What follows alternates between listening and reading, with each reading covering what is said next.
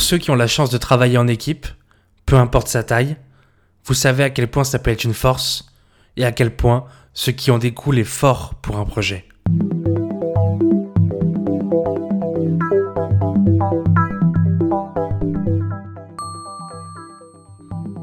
Mais vous savez aussi que ça confronte à des faiblesses importantes qu'il faut savoir gérer pour pouvoir profiter des avantages du travail d'équipe.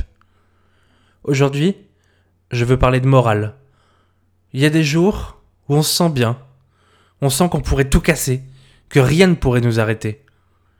Mais il y a aussi des jours où on se sent moins bien, où on a des doutes. Et c'est normal.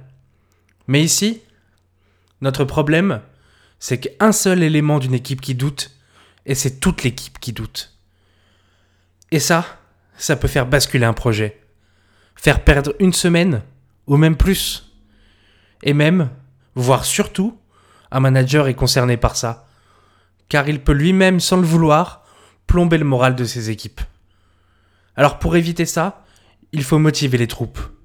Et surtout, avoir un discours très ouvert sur ce sujet entre tous les membres de l'équipe.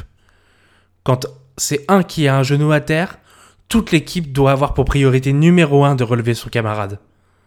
Et le temps passé à aider les autres, c'est énormément moins de temps que vous auriez perdu dans l'exécution de votre projet. C'était Gabriel dans Changement de plan.